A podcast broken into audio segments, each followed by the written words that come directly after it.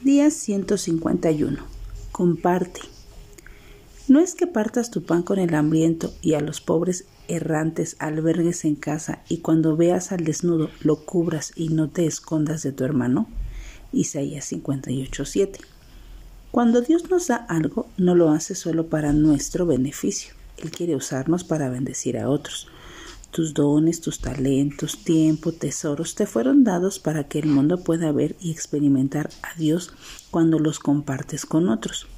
Reconoce tus bendiciones y prepárate para usarlas para que otros vean el poder de Dios en tu comunidad. El Maestro está obrando en ti. Considera por un momento la bondad y la gracia de Dios en tu vida. Piensa en lo que tienes, no solo en lo físico, sino también en lo espiritual. Pídele a Dios que abra tus ojos espirituales a cualquier persona o situación que ha puesto a tu alrededor y que tiene necesidad. Piensa en los hambrientos física y espiritualmente hablando. Medita en los que necesitan refugio y los necesitados de ropa.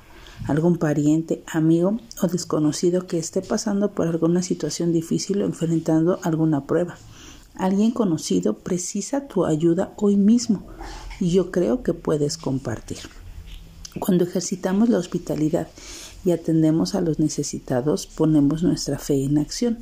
Pasamos de la teoría a la práctica. La verdadera fe en Dios se identifica con los que con los quebrantados de corazón, los necesitados y los vulnerables.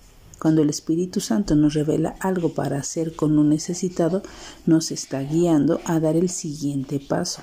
Esta es una invitación a seguir a Dios.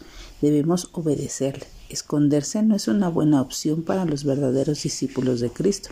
Dios honra nuestra obediencia. Nos está llamando cuando nos pide que compartas y cuando demos para que veamos a Cristo obrar.